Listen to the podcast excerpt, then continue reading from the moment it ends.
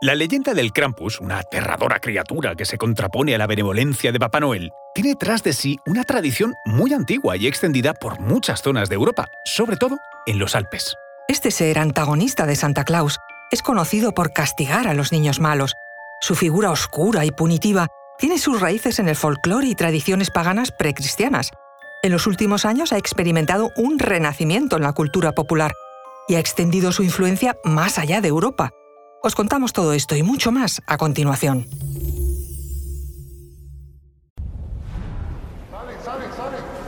Conoce mejor al equipo que protege nuestras costas. Alerta en el mar, el jueves a las 10 un nuevo episodio en National Geographic. Soy Luis Quevedo, divulgador científico. Y yo soy María José Rubio, historiadora y escritora. Y esto es Despierta tu curiosidad, un podcast diario sobre historias insólitas de National Geographic.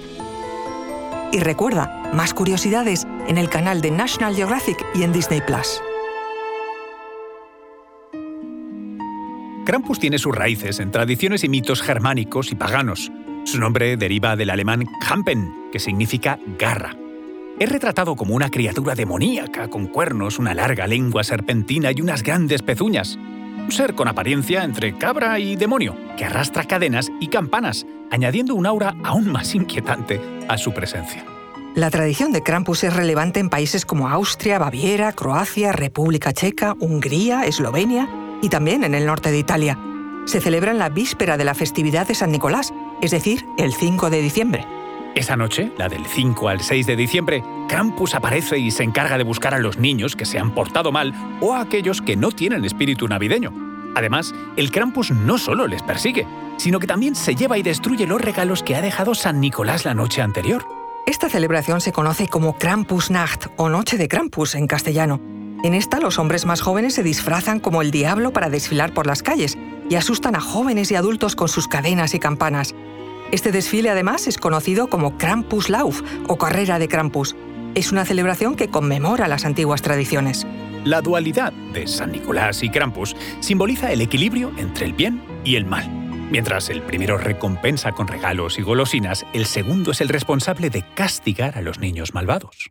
El interés por la figura de Krampus ha experimentado un auge en la cultura popular moderna. Es ya un personaje habitual en películas, programas de televisión y literatura, y ha llegado a ser retratado incluso con un toque de humor negro. Sin embargo, la celebración de esta festividad no ha estado exenta de controversias. No son pocos los críticos que ven la figura del Krampus como excesivamente aterradora para los niños. Otro fuerte argumento es que perpetúa prácticas y creencias anticuadas, además de un abuso del alcohol y un comportamiento excesivo que puede llegar a provocar problemas de seguridad y desorden públicos. La mayor defensa para la figura del Krampus es ser vista como una ventana a las prácticas culturales y a las creencias de las sociedades que lo celebran. Es una conexión con el pasado pagano y una forma de expresar las dualidades de la naturaleza humana y moral. Para estas culturas, Krampus sirve como un recordatorio de que cada acción tiene una consecuencia. Es una lección para la formación moral y ética de los más jóvenes. Como curiosidad, el Krampus no es la única figura punitiva en las tradiciones navideñas europeas.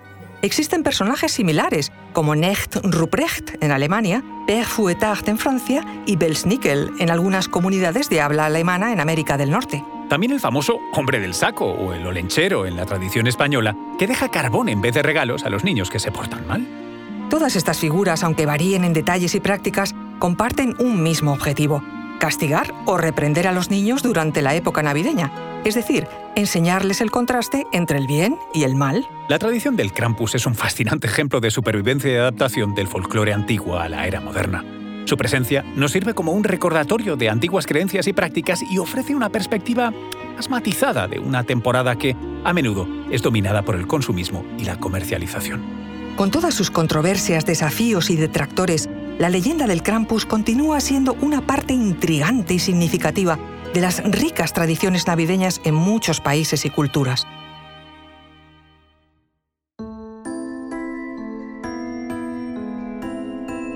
Recuerda que Despierta tu Curiosidad es un podcast diario sobre historias insólitas de National Geographic.